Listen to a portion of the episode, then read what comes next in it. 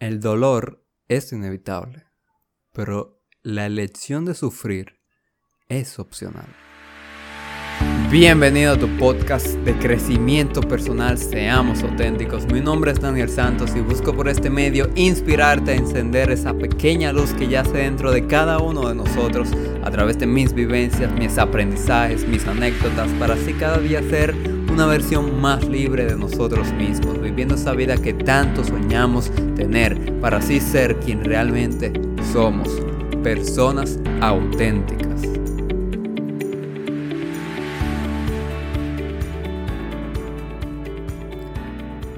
¿Qué tal mi gente auténtica? Bienvenidos a un nuevo episodio del podcast Seamos auténticos. Yo quiero empezar citando una frase de Tom Cunningham que dice, una de las mejores estrategias que he aprendido para enfrentar el dolor mental y físico es pensar de manera global. Con esto me refiero a pensar en los 6 billones de habitantes en este mundo y en los diferentes retos con los que cada uno vive.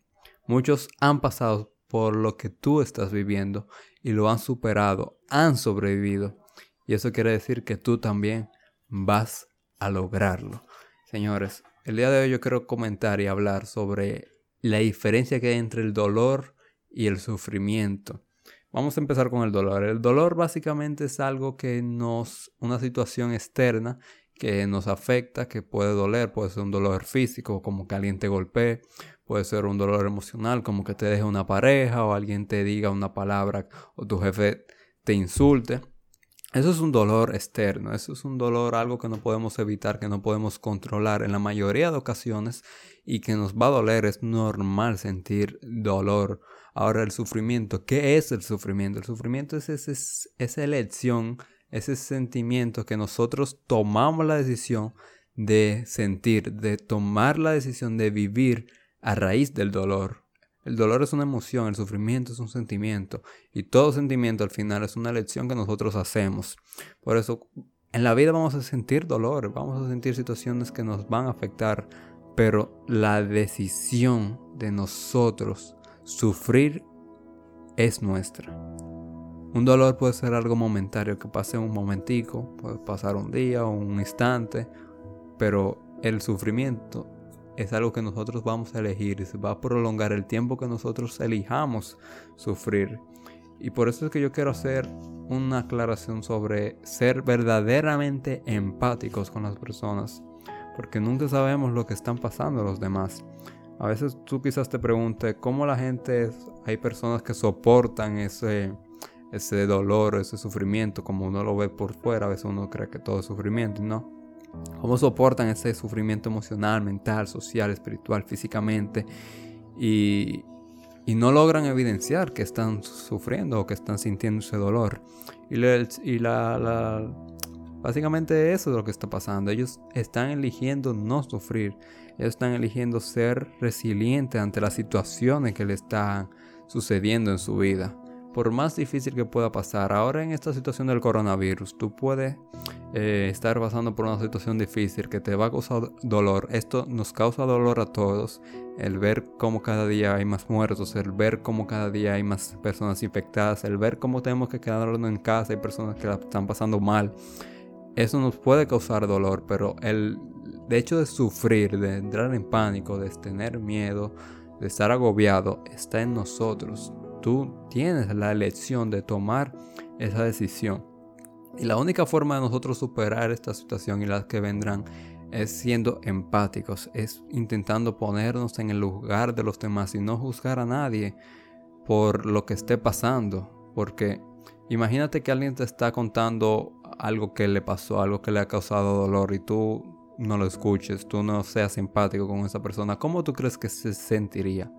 ¿Cómo tú te sentirías si tú estás pasando por una situación difícil y para tú no caer en el sufrimiento? Porque al final el sufrimiento es producto de uno guardarse o de uno, por decirlo así, retener esos sentimientos y no dejarlos salir. Entonces, ¿cómo tú te sentirías si tú le estás comentando a alguien un dolor o una situación difícil que tú estás pasando y que esa persona no te escuche o no te dé ese esa atención que tú necesitas en ese momento. Seguramente te sentirías rechazado, marginado.